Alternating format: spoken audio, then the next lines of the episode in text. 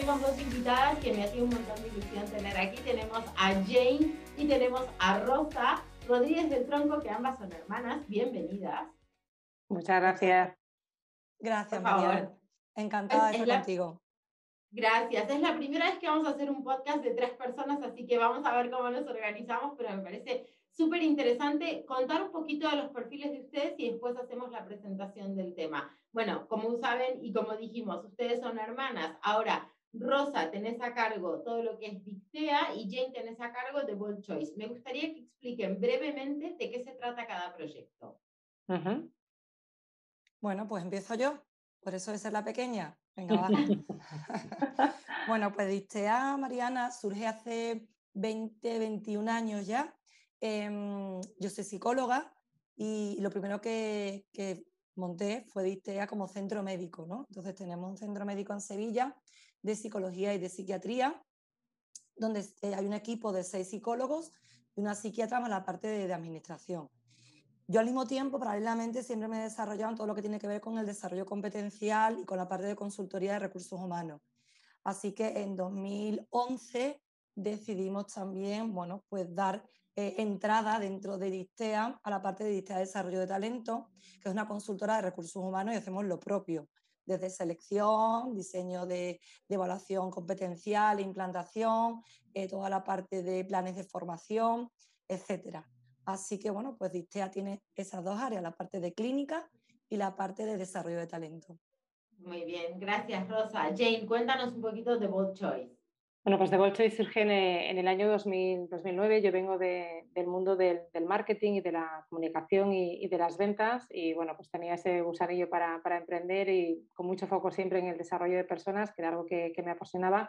Y, surge en 2009 como, casi como un laboratorio de, proyectos de, desarrollo, ¿no? de formación y de coaching fundamentalmente. Nuestro negocio es mucho más específico que, que el de Rosa Mm, y, bueno, pues con una relación bastante cordial con el mundo de la tecnología, no solo, no solo ahora con, con la pandemia ¿no? y con todo el boom que ha tenido toda la parte online, y con un toque quizás pues bueno, de, creatividad que no es, eh, no es tan habitual ¿no? en este tipo de, de consultoras. Y bueno, Dictea es partner de, de The Choice para muchos proyectos y, y The Choice es partner para Dictea también, o sea que hacemos muchos trabajos juntas también. Correcto. Y aparte de que tiene cada uno su proyecto, las une una gran pasión y también las une un libro que escribieron en el año 2017, Smart Feedback, que por cierto vamos a sortear un ejemplar del libro firmado por ustedes dos para todas las personas que nos escuchen en este podcast y que puedan comentar. Luego comentamos un poquito más las bases cuando, cuando hacemos la publicación. Pero entonces, algo que es lo que nos trae hoy aquí es el tema del liderazgo, que es una pasión que ustedes dos tienen y en lo cual se, se, ocupan de formar a la gente, ¿no? Y hablamos de liderar para la influencia, liderar para, para poder inspirar y para poder ayudar a desarrollar a la gente. Entonces, este es el tema que nos trae hoy, el liderazgo. ¿Les parece si vamos a esto? Vamos.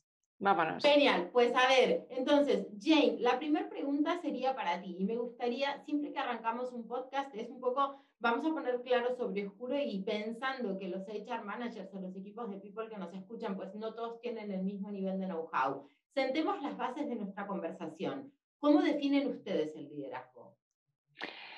Bueno, pues eh, yo voy a empezar siendo un poco disruptiva quizás, ¿no? Y es que eh, para mí liderazgo en términos absolutos no existe. ¿Vale? Eh, para mí es, eh, es, un liderando. O sea, liderar es influir y como se trata de, de, influir en otras personas, ¿no? Eh, que depositan en ti la confianza, que te dan la autoridad para, para seguirte, pues estamos hablando de que personas hay, pues, pues tantas, tantas personalidades diferentes como personas somos en, el mundo, ¿no? Entonces, para mí el, el liderazgo tiene que ver con con esa capacidad para influir en, personas a nivel individual, a nivel colectivo, en un momento determinado, en una situación determinada. Entonces, necesariamente es un liderando, no es en términos absolutos y es eh, situacional y adaptativo en todo, en todo momento. ¿no? O sea, uno de los grandes retos, por cierto, que tienen los líderes, ¿no? que no hay una fórmula eh, que te valga para, para, todo el mundo, ni en el mundo de las organizaciones, ni en el mundo de, de, la familia o del aula, ¿no? que ahí son tres contextos en los que Rosa y yo nos movemos, el mundo de las organizaciones, el mundo de la familia, donde también está el liderando ¿no? y, el, y el mundo de, la docencia. Entonces, ese reto por adaptarte constantemente es eh, probablemente lo, más importante ¿no? de, este, de este liderando. Cierto, coincido contigo. Creo que cada, o sea, creo que sí se trata de influir y que cada quien tiene su estilo personal, ¿no? Pero hay ciertas características, podemos ir contigo, Rosa, y hacerte esta pregunta. Yo creo que hay ciertas características que todo buen líder comparte, ¿no? Me gustaría saber tu opinión al respecto y también en relación a la situación de pandemia que estamos viviendo. ¿Qué, qué pensás? Pues mira, Mariana, eh, teniendo en cuenta lo que decía Jane, ¿no? Y cómo entendemos el liderazgo, y que además yo siempre, ¿no? cuando, cuando doy formación a, a directivos, a managers, siempre les digo, vamos a, a, tener en cuenta que liderar es una competencia que es transversal. Como bien dice Jane, ¿no? está en nuestra área más, personal, como puede ser la familia, y está en una, área profesional. Con lo cual, muchas veces yo le digo de verdad, pensar cuando como padres, como madres, como profes, ¿no? Pensar desde ahí qué es lo más importante y luego trasladarlo al ámbito laboral, ¿no? Entonces, características hay muchas para ser un buen líder. Si me tengo que quedar con o destacar alguna, actualmente me quedaría con la capacidad de conectar. La capacidad de conectar implica escuchar e implica preguntar. Y claro, obviamente, algo de lo que todos escaseamos o tenemos lo mismo, que es tiempo. Cuando hablas con líderes y le dices que tienes que escuchar, a tu gente, tienes que escuchar a los colaboradores. Ya, pero es que no tengo tiempo. Ya, pero es que igual hay que ir haciéndose a la idea de que lo único que no podemos delegar es ese tiempo, ¿no? Y si no, pensar, no vamos a pensarlo como padre o como madre. Vamos a delegar la escucha, ¿vale? Y la conexión con nuestros hijos la vamos a delegar a los de fuera. Sería algo totalmente ilógico, ¿no? Entonces, conectar desde la escucha y la pregunta, conectar aceptando a los demás, esto que sale del amor incondicional bien entendido.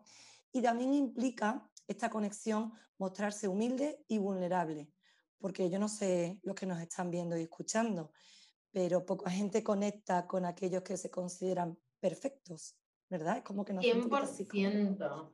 100% de acuerdo. Sí, 100%. Algo que a mí, y he comentado muchas veces con muchas personas en los podcasts que, que me duele profundamente, es ver cuando el poder corrompe la humildad, porque un, un manager, un buen líder, tiene que ser humilde y saber que de alguna forma no sabe nada. O sea, con, este, con esta concepción, ¿no? Entiendo que sí, tengo un recorrido, he aprendido cosas y por eso he llegado al lugar al que estoy, pero aún queda mucho por aprender y por aprender incluso de la gente que yo tengo a cargo, ¿no? Entonces, esta humildad que vos decís me parece fundamental, súper importante. Rosa, ¿agregarías algo más? Sí, sí, eso me parece que es algo independientemente de pandemia y de todo, ¿vale? Sí. Y luego me preguntabas, y específicamente en la pandemia, ¿dónde ponemos el foco?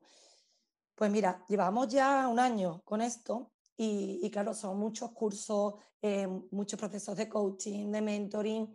Eh, nosotros trabajamos también como departamento de outsourcing de recursos humanos en empresas aquí en Andalucía. Y, oye, Rosa, ¿qué hacemos? Digo, por favor, comunicar, comunicar desde la honestidad para generar confianza y seguridad.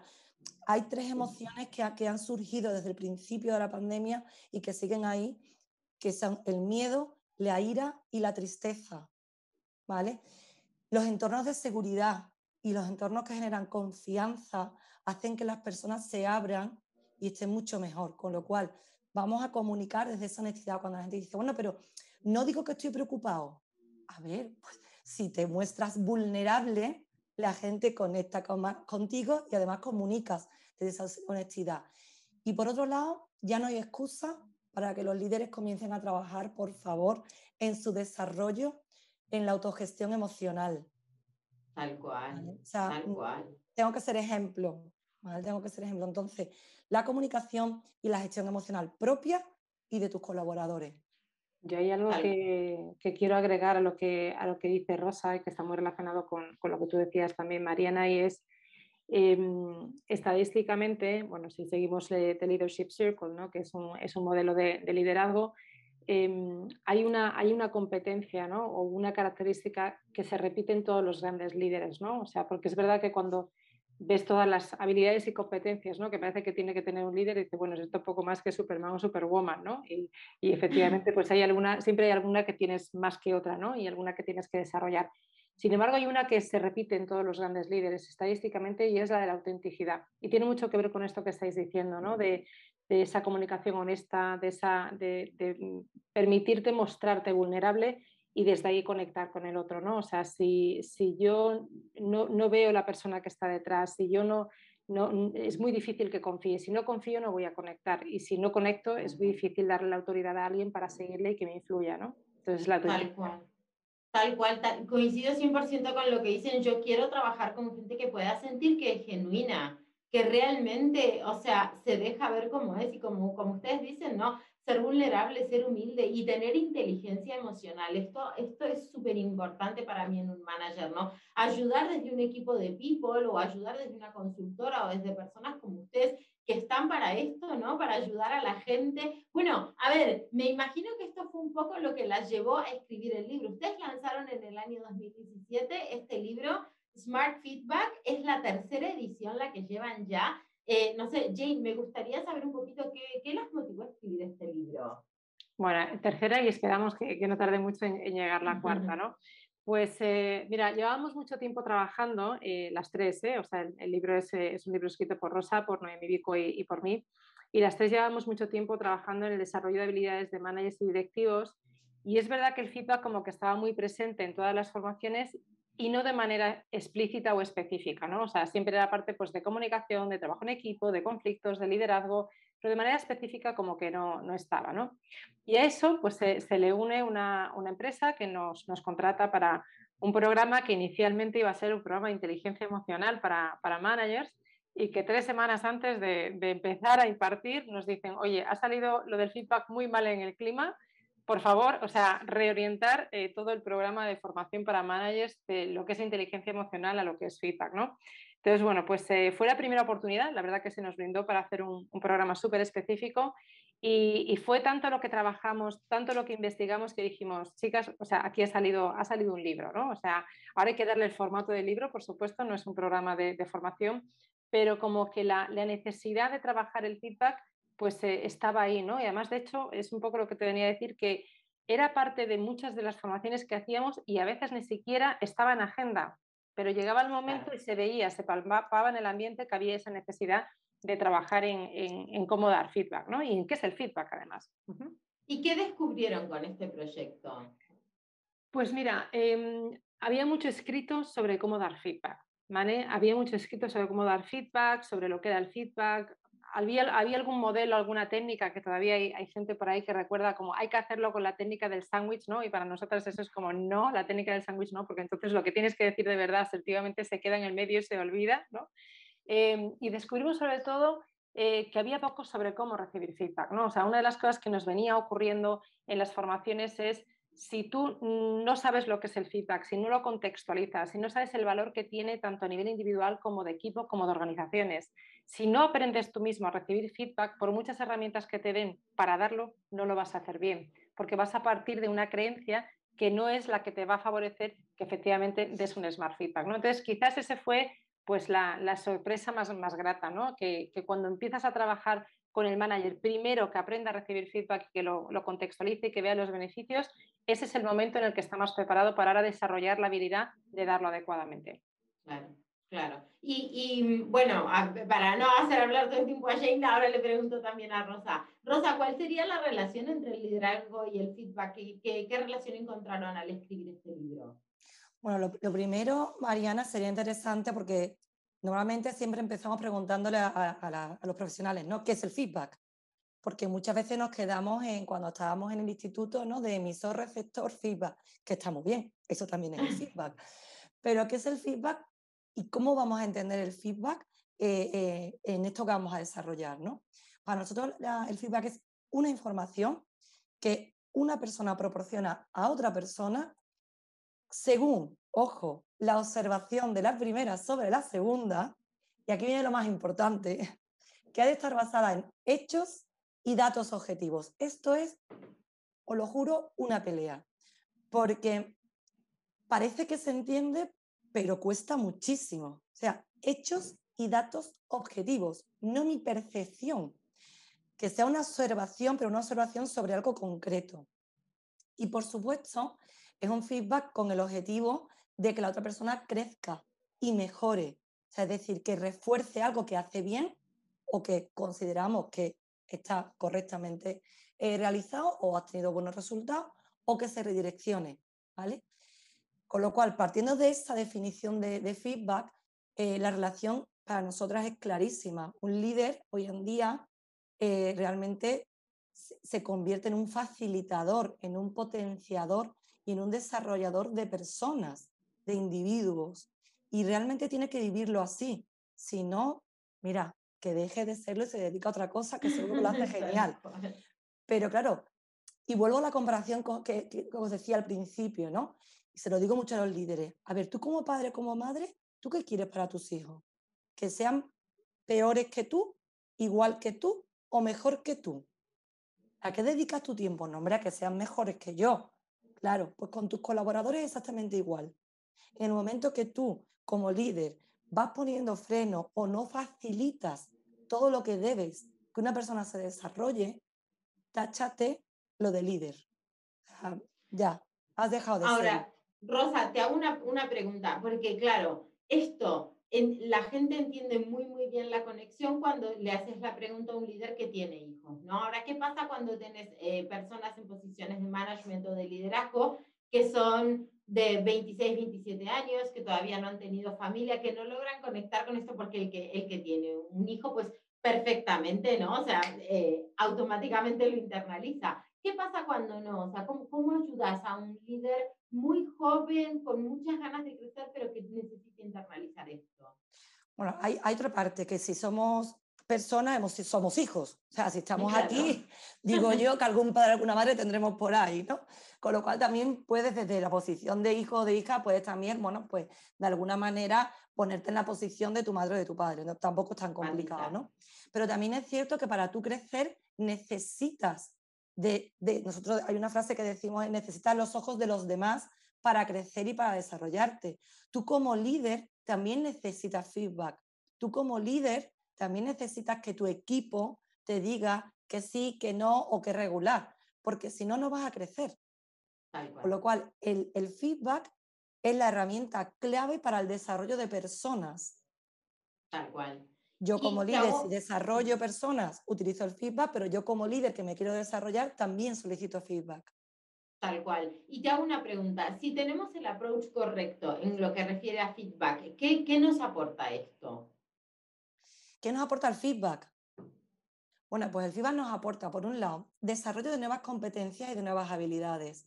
Claro, si yo no hay nadie, o sea, esa, esa área ciega ¿no? de la ventana de Johari, en la que los demás ven cosas de mí que yo no veo, que esto parece como magia, ¿verdad? Los demás ven cosas de mí que yo no veo, pero si yo no lo veo, es imposible que lo desarrolle. Soy totalmente. Yo hablaba, mira, ayer antes de ayer hablaba con una, con una chica que le estoy acompañando en su TFM y lo está haciendo sobre el liderazgo en, el, en la administración pública, ¿no? Entonces, bueno, ya está casi terminándolo, ha pasado una herramienta, un cuestionario a líderes y a colaboradores Claro, los resultados son tremendos, Mariana, porque, claro, yo como líder pienso que sí soy asertivo, que sí doy un feedback bueno, que sí. Claro, yo como colaborador todo lo contrario, pero estamos hablando de un 80, 20, un 70, 33, ¿vale? La diferencia. Yo decía, si estos líderes no son conscientes de ese área ciega, no van a poder desarrollar sus habilidades y competencias.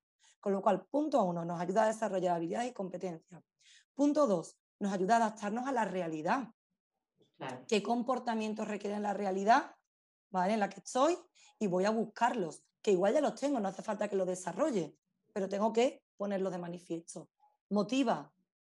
y realmente las personas em, que quieren crecer, estas personas que buscamos con talento, competentes, les gusta y están motivados hacia la mejora. Una empresa, una organización donde no hay feedback, es una empresa que directamente va a la mediocridad. Tal cual. claro, si quiero gente mediocre y organizaciones mediocres, pues puedo dejar el feedback en la puerta, que ya lo utilizarán otros, ¿no? Así que, pues básico. Tal cual. Y, y, en general, chicas, Jane, ¿vos qué pensás un poco de cuál es la cultura de feedback que hay en España actualmente? Bueno, pues eh, digamos que nos queda mucho camino todavía por, recorrer, ¿vale? em, no, no, somos una, una, cultura, una sociedad donde, donde el feedback sea, sea algo natural. O sea, eh, somos, tenemos tendencia a ser una, una, una, sociedad, una cultura que busca la armonía, que evita los conflictos. Entonces, en ese sentido, claro, o sea, el, el, feedback, sobre todo ese feedback de corrección, ¿no? pues eh, como que no es muy, muy bienvenido, ni siquiera además nos atrevemos a, darlo, ¿no? O sea, por, por esa, esa, connotación que tiene de, de, bueno, pues de un posible conflicto que puedo generar con la otra persona si se lo estoy entregando. Entonces, no, no tenemos una cultura de feedback, no tenemos una cultura de feedback además porque eh, tampoco tenemos una cultura del error. O sea, vivimos en, la mayoría de las ocasiones, vivimos el error como, como fracaso, no lo, no lo entendemos como parte de un proceso de, de aprendizaje que, que, efectivamente, bueno, pues si cometes un error y aprendes de ese error y haces ese ejercicio ¿no? de, reflexión, pues habrá menos probabilidades de que vuelvas a cometerlo, ¿no?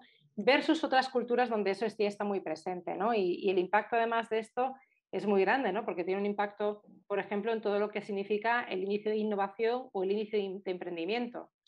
Tanto en, el, en, en, temas de innovación como en temas de emprendimiento, el feedback tiene que estar presente, esa mejora continua, ese aprender de los errores tiene que estar presente. ¿no? Y, y se ve claramente, pues en comparación con otros países, como puede ser en, en Estados Unidos, ¿no? Eh, cómo vivimos el error, cómo vivimos el feedback y el impacto que eso tiene no solo en el desarrollo de personas, como decía Rosa, eso desde luego, sino también en, en el índice de innovación y de emprendimiento que puede haber en la sociedad. Claro. ¿Y, ¿Y, la relación con la marca personal? ¿Qué pensás? La relación con la, con la marca personal, pues directamente también. Eh, esta pregunta me la hicieron hace, hace un tiempo Andrés, Andrés Pérez Ortega eh, que me decía, bueno, ¿qué relación tiene esto? Bueno, y Claudio Ignacio, ¿qué relación tiene la, el feedback con la marca personal? ¿no? Porque es verdad que son como las dos áreas que más trabajo con, con, líderes, ¿no? Pues tiene mucho y está relacionado un poco con lo que decía Rosa, ¿no? O sea, al final eh, yo tengo que ser consciente de, la imagen que estoy proyectando, de ese posicionamiento ¿no? que, tiene la gente de mí, de, como persona, como profesional, y ver si realmente hay un gap o no hay un gap con lo que yo quiero proyectar. ¿no? O sea, cuando hablamos de posicionamiento en marca personal, eh, que es aquello con lo que la, gente te relaciona, ¿no? donde te posiciona en, en, su cerebro, pues efectivamente hay uno que es el posicionamiento deseado como, como profesional y otro es el real. ¿no? Entonces, cuando hay un gap muy importante entre uno y otro, pues efectivamente ahí tengo un trabajo que hacer, ¿no? Y, y no voy a saber si ese gap existe, como decía Rosa, si no pregunto, ¿no? Si, si no, pido si feedback. feedback. Claro, uh -huh. claro, tal cual. Y aparte pensando de cara a un manager también, ¿no? Si yo trabajo con una persona que de manera genuina, humilde y con toda la buena intención de ayudarme a mí a crecer como profesional me va a estar dando feedback, pues claramente es una persona con la que quiero trabajar, ¿no? Esto es algo importante convertirse en una persona o en un manager o en un líder con el que la gente quiere estar. Totalmente. Esto es súper importante. Vale, pues tengo otra pregunta. Por ejemplo, vamos con, con Rosa ahorita. Rosa, si yo te dijera, nos están escuchando un montón de equipos de people, ¿qué claves claras podemos dar hoy en este podcast para tener una cultura de feedback sana? Para tener una cultura de feedback, eh, existen diversas cosas, pero para mí lo básico, básico, básico en una cultura de feedback es que, que haya confianza, confianza. Y siempre lo decimos, no podemos trabajar en cómo dar feedback, cómo recibirlo. Bueno, es que soy súper bueno, ¿eh? no, no, no, tengo ni un fallito, me sé perfectamente el modelo, sé todos los pasos, sin embargo no tengo un clima de confianza con mi gente. Yo digo, olvídate, o sea, ya, déjate los pasos en, tu casa y dedica tiempo a la confianza. Y vuelvo a repetir con lo que te decía al principio, Mariana, si es que de verdad, si es que por mucha vuelta que le demos y por muchos años que pasen eh, en la humanidad, eh, hay cosas que son tan básicas, tan esenciales, tan simples y al mismo tiempo tan complicadas. Escuchar, la escucha de por sí y la vulnerabilidad, mostrarse vulnerable, genera entornos de confianza. Entonces, yo a los que me estén escuchando les digo, por favor, dedicar tiempo y recursos a crear un clima de confianza en las organizaciones. Tal cual. Y una escucha activa y una escucha empática, ¿no? Bueno, ustedes que son coaches y, practitioners en PNL también lo saben. A mí me viene mucho a la mente, recuerdo una persona con la que yo hablaba y estábamos en una reunión, era un face to face, pero esta persona estaba con el celular y yo le dije un día, pero ¿me estás escuchando? Y me dijo, que esté mirando el celular no quiere decir que no te esté escuchando, puedo leer el celular y escucharte a la vez. Yo pensé, pero no me siento respetada en esta conversación. O sea, entiendo que estás aquí presente y que claramente me estás escuchando porque ustedes dos oídos, pero necesito sentir que realmente estás en la conversación. ¿no? O sea, no se trata solo de estar y establecer un momento, sino mostrarle al otro que estás ahí por y para el otro, ¿no? Que realmente estás presente. Efectivamente, ¿no? Yo siempre digo un poco en tono broma, ¿no? Siempre digo, eh, a ver, ni las mujeres si quieres podemos hacer dos cosas a la vez. Vamos a ya bajarnos de ahí porque no. O sea, podemos hacer, dos, no? Cosas, no. podemos hacer dos cosas a la vez, pero mal. a ver si me entiende. lo que es la atención es una capacidad limitada es un proceso cognitivo limitado, no es como la memoria. Entonces, como es limitado, tengo que repartir. Si yo estoy viendo el móvil o estoy, como yo digo, digo, ¿cuántas veces, por favor, no nos ha pasado de contestar un correo o un WhatsApp a alguien profesional con el que tienes una relación solo profesional y le pones al final besos o el emoticono con el corazoncito y dices, Dios, la he guiado. Claro, ¿por qué? Porque estás contestando al mismo tiempo que estás escuchando entre comillas, a tu hijo. Con lo cual, claro, el beso era para tu hijo, no para el profesional que tienes al otro lado del teléfono, ¿no? Así que, claro, prestar atención y, estar para la persona en la escucha. Que el otro lo, siente y lo percibe automáticamente, te lo puede decir o no, pero uno se da cuenta cuando está siendo tenido en cuenta o no. ya una pregunta. Dime, dime. Te voy a decir de todas formas, Mariana, eh, esto que ha dicho Rosa, que ni las mujeres podemos hacer dos cosas a la vez, con el 100% de atención las dos, efectivamente no. Ahora sí que es verdad que somos capaces de repartir el 100% de atención en más cosas. Eso sí, eso sí somos capaces de repartirlo en más cosas, ¿no? Y, y, en general, bueno, a ver, un poco ahora, Jane, preguntarte a ti, ¿cuáles serían las dificultades que típicamente nos encontramos cuando estamos hablando de feedback, de liderazgo? Vamos a ver, hay, hay, hay, hay como tres dimensiones básicas eh, que se ponen en juego en el feedback ¿no? y, que, y, que, hay que tener muy en cuenta para, para, para entender cuál puede ser eh, incluso el impacto de un buen feedback. ¿eh? O sea, que, que, no pensemos que dar un buen feedback nos garantiza que sea bien recibido. Y esto es una parte importante porque no deja, no deja, de ser comunicación y es una cosa de dos. ¿no? Em, hay, una, hay una primera parte, y estamos relacionados con lo que decía Rosa antes, de basarse en datos objetivos, ¿no? Que es la verdad.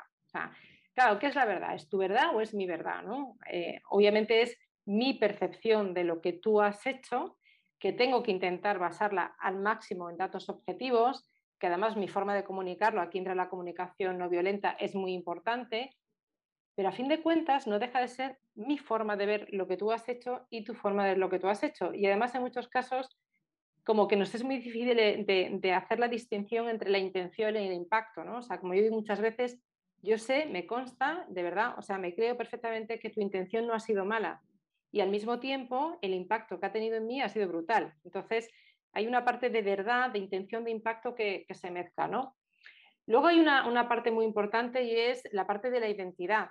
Em, hay gente que ni siquiera el feedback positivo de reconocimiento lo recibe bien. O sea, que no, que no solamente estamos hablando de ese feedback negativo, que por cierto, nosotros siempre hablamos de positivo y negativo porque constructivo tendría que ser todo. O sea, el, hecho, el hecho de muchas veces llamarle feedback positivo o feedback constructivo al negativo es por el miedo ¿no? que tenemos a, ponerle esa etiqueta. ¿no?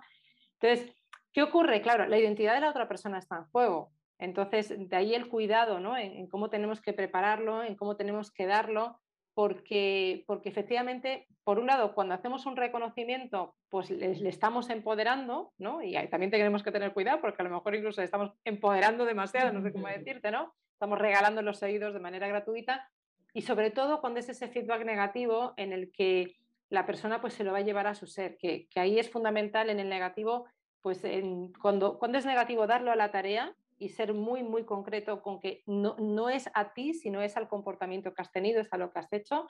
Y por supuesto, cuando en privado, además, y por supuesto, si es un feedback positivo de reconocimiento, pues darlo a la persona y, darlo también en público, ¿no? Y hay una tercera dimensión, aparte de, la dimensión de la verdad, de la dimensión de la identidad, que es la dimensión de la relación, ¿no? Em, si yo tengo una relación de confianza con alguien, si yo tengo una relación buena con alguien, hasta el feedback peor dado lo voy a recibir bien. ¿vale? Y sucede justo lo contrario, es decir, eh, si yo no tengo una buena relación de confianza con alguien, si yo me pasa algo con esa persona y esa persona me ofrece su feedback, por muy bien que me lo dé, pues efectivamente a lo mejor no lo recibo bien, ¿no? Esto yo siempre lo, llevo al terreno, que yo creo que lo solemos entender bastante bien, porque todos hemos sido hijos adolescentes, ¿no? Como decía Rosa, Rosa antes, eh, eso que te decía tu madre o que te decía tu padre cuando eres un adolescente, y yo tengo adolescentes en casa también Rosa, pues lo recibías de una manera, mm, con todo el cariño que te lo decía tu madre o tu padre, pero, pero lo recibías fatal, ¿no? Lo recibías fatal. Y sin embargo, esa misma cosa te decía tu mejor amiga, oye, ya sonaba de una forma completamente distinta, ¿no? De hecho, yo creo que ahora nos vemos como madres en algo que probablemente hacía nuestra madre también, que es aliarse con, aliarnos ¿no? con la amiga o con el amigo ¿no? de, de, nuestros hijos para que efectivamente les digan eso que queremos transmitirles, pero que nosotros no tenemos manera por la relación, porque simplemente es una relación per se complicada, ¿no? la de padres e hijos adolescentes. Entonces, me gusta tirar este ejemplo porque es muy, muy ilustrativo. Entonces, eso dificulta mucho el feedback en general, ¿no? Son como las tres dimensiones que se ponen en juego y que tenemos que tener en cuenta. Y luego, por supuesto, pues eh, el momento en el que damos el feedback, el, buscar el mejor momento, el mejor momento no solamente a nivel de, tiempo, sino también a nivel de espacio. Ahora, por ejemplo, con el COVID eso se ha complicado mucho, ¿no? Es, más fácil ese tú a tú que, hacerlo tan frío de manera, de manera online. Em, tengo que prepararme, lo tengo que llevar datos, ¿no? Como, como decía Rosa antes, y, prepararme además esa comunicación. Tengo que pedirle permiso también a la otra persona si es el mejor momento para tener una conversación sobre algo muy específico que queremos comentar. Entonces, de hecho, nuestro modelo, que es el modelo Before, viene un poco por ahí, ¿no? O sea, por la importancia de toda la preparación antes, ¿no? De, dar ese feedback, más allá de que efectivamente deberíamos darlo cerca del momento y además pues, pedir permiso para, ello, ¿no? Entonces, todo eso juega un factor muy importante en darlo y en recibirlo, pues cuanta más autoconfianza tenga yo, cuanto más em, eh, haga la distinción entre error y fracaso, eh, pues muchísimo mejor. ¿no? hay una serie de competencias que tienen que ver con liderazgo personal, que cuanta más trabajado tenga la persona que reciba el feedback, mejor lo va a coger, ¿no? Tal cual, tal cual. ¿Y qué consejo, chicas? Bueno, vamos a dejar descansar un poquito a Jane Rosa. ¿Qué consejo podemos dar a los líderes? ¿Qué consejos muy, muy claves darían hoy? A ver, por un lado, lo primero, em, que tengan en cuenta que es tan importante el feedback positivo como el negativo. Es decir, eh, la cultura que, la que vivimos es una cultura muy del castigo, ¿vale? Muy de cuando lo haces bien no te digo nada, ¿vale? Porque para algo te pago, para algo es, lo que tienes que hacer es estudiar, para algo, ¿sí? Y cuando no me gusta, entonces voy y te lo digo. También tenemos una cultura de voy y te lo digo, pero espero un tiempo. Con lo cual, en ese tiempo en el que estoy esperando, como yo digo, me voy calentando. ¿vale? Porque dejo pasar una, deja pasar dos, dejo pasar tres, con lo cual a la que hace cuarto ya no te lo voy a decir bien, Mariana, ya te lo voy a decir mal. ¿La responsabilidad de quién es? ¿Tuya que la has hecho tres veces mal o mía que no te lo he dicho desde un principio?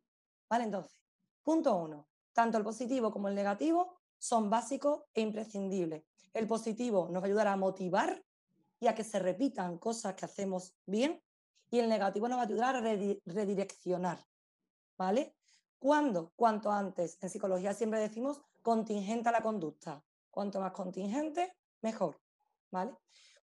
¿Por qué hago hincapié en esto? Porque hay muchas personas que piensan que va positivo, ¿para qué? Y porque muchas veces lo que yo observo, nosotros hacemos acompañamiento en entrenamiento, en evaluación del desempeño, en conversaciones para el desarrollo, y muchas veces se observan cosas del tipo que seguro que los que nos estén escuchando y viendo van a decir, correcto, Rosa, tipo, Mariana, estoy muy contenta contigo este año. Bueno, ha sido un año excepcional. Em, has crecido muchísimo profesionalmente y bueno, pues darte mi más sincera enhorabuena. No te he dicho nada. O sea, eso de concreto tiene cero. Son todos juicios de valor, son todo etiquetas y son todo percepciones. Entonces, no me vale que para el negativo me lleve una hora y para el positivo te lo digan tres minutitos. Tal cual. Todo tiene el mismo peso y la misma importancia. Entonces, una recomendación, dedicar lo mismo al positivo que al negativo. Segunda recomendación, eh, nadie se convierte en experto en Smart Feedback si no lo vive también desde la posición del que lo recibe. Que empiecen ya los líderes de forma general, por favor, a solicitar ese feedback mostrando esta humildad. Y fijaros que esto nos viene de cuna, porque a ver qué profesor de primaria o de secundaria o de nuestra EGB ¿vale? Se dignó a pedirnos feedback sobre cómo daban las clases. Nadie. Es más, lo que solían decir nuestros padres es, bueno, pues ya está, donde hay patrón no manda marinero. Tú calladita y ya está. No vaya a ser que te cojas tres y ojo. Entre ceja y ceja también, ¿no? Se dice. No ser que te coja manía, tú calladita, ya está. Vale, pues eso lo llevamos escuchando desde pequeño. Empezando por los padres. Oye, yo como padre, yo como profesor, yo como, eh, como líder, como manager, ¿no? Entonces, lo segundo, por favor que soliciten feedback. Lo tercero, que empecemos a tomar conciencia de que tenemos que ir contra natura. Lo natural es coger hechos y esa escalera de Arguiris, esa escalera de inferencias, ¿verdad? E inferir y sacar nuestros propios juicios. Bueno, pues para dar feedback tenemos que ir contra natura, ¿vale? Esto de, he observado que estás desmotivada. Desmotivada, señores y señoras, es un juicio de valor. o, por ejemplo, no, es que si yo le digo que he observado que últimamente eh, ignora a sus compañeros, ignorar es un juicio de valor. ¿sí? Entonces, esto parece muy sencillo, pero cuando pones ejercicio, la gente suele confundirlo muchísimo. Y por último, por último, eh, recomendación, escucha, no voy a cansar de decirlo, empatía y asertividad. Practicar, practicar y practicar. Em, llevamos ya, yo llevo 20 años dando formación en empresa y la gente, no, sí, lo de la escucha activa ya nos lo dieron un curso de no sé qué. Ah, no, sí, lo de la empatía también. Ah, sí, lo de la asertividad. Señores, vamos a dedicar tiempo a entrenar. Y esto sí es cierto que pasa, y ahora con, con la parte online, Mariana más, ¿no? No, yo quiero un curso en dos horas donde sean expertos en escucha activa, empatía, asertividad y feedback, claro. y yo quiero un tío que sea multimillonario, ¿vale? Y que me pague por mi cara bonita. Entonces, por favor, las competencias necesitan un tiempo de entrenamiento. Ya que pedimos, ya que pedimos, yo quiero, quiero tener todos los conocimientos que tengo a los 40, pero hace 20 años. Claro, ¿no? necesitamos un tiempo para aprender. Un Smart Feedback hay que prepararlo y hay que prepararse. Así que esas son las recomendaciones. Y me encanta porque cerrás, perdón, ¿eh? pero cerrás diciendo, un Smart Feedback hay que prepararlo. Pues alguna de todas las personas que escuche el podcast va a tener la oportunidad de prepararlo con el libro firmado por ustedes. Jane, ¿qué ibas a decir? Perdón. Iba, iba a añadir em, en, el, en, el, en, el, momento equipo, ¿no? O sea, em, hablamos mucho, y es lógico, del, del feedback entre dos personas. Y hay una, hay una parte fundamental eh, que los líderes también tienen que fomentar y que vemos que falta mucho, que es eh, ese feedback en el, equipo, ¿no? O sea, trabajamos mucho en temas de, desarrollo de equipos de alto rendimiento y en muchas ocasiones se nos olvida que cada reunión de equipo debería ser una reunión en la que se deje un espacio precisamente para valorar y evaluar cómo estamos trabajando juntos como equipo. ¿no? Entonces, es llevar el, feedback como, como, parte del proceso, de, de, la forma de trabajar juntos y de, y de, ese ánimo de mejora continua dentro de este equipo que quiere ser un equipo de alto rendimiento. ¿no? Entonces, sumo a lo que ha dicho Rosa, que obviamente pues estoy eh, al 200 por mil de, acuerdo como poco, ¿no? Eh, sumo esa parte de llevarlo también a, a cómo nos damos feedback nosotros como equipo entre, entre nosotros pares. ¿no? O sea, el feedback tiene que ser un feedback 360 y como líderes tenemos que fomentarlo tanto a nivel one-to-one, ¿no? uno a uno, por supuesto siendo los primeros ¿no? que, nos ofrecemos para ello, como también llevarlo a lo que es el contexto del equipo y, cómo hace el equipo ese autodiagnóstico para, para, valorar qué estamos haciendo bien juntos en nuestra forma de trabajar, qué no, no nos está funcionando muy bien y entonces qué podríamos cambiar para, para mejorar ¿no? y para conseguirlo. Tal cual, tal cual.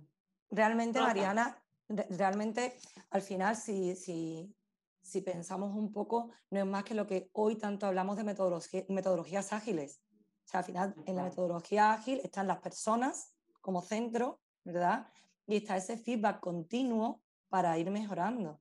Entonces, claro, ¿qué sucede? Que muchas veces queda muy bien sobre el papel, pero no sabemos dar feedback o no sabemos recibirlo o simplemente no somos conscientes de, la potencia que tiene ¿no? y de cómo multiplica. Se habla incluso de que esa retroalimentación informal, ese feedback informal, aumenta en un 25% el desempeño de nuestros colaboradores. Y llevamos años buscando la panacea, ¿no? Buscando la varita mágica para que la gente aumente su desempeño. Y el feedback puede. Hay investigaciones que demuestran que la honestidad en el feedback triplica, triplica el compromiso de los colaboradores. Entonces, hay muchísimas investigaciones ya eh, en torno a, este tema que hablan de, los beneficios que tienen en una cultura de bienestar dentro de las organizaciones eh, el feedback.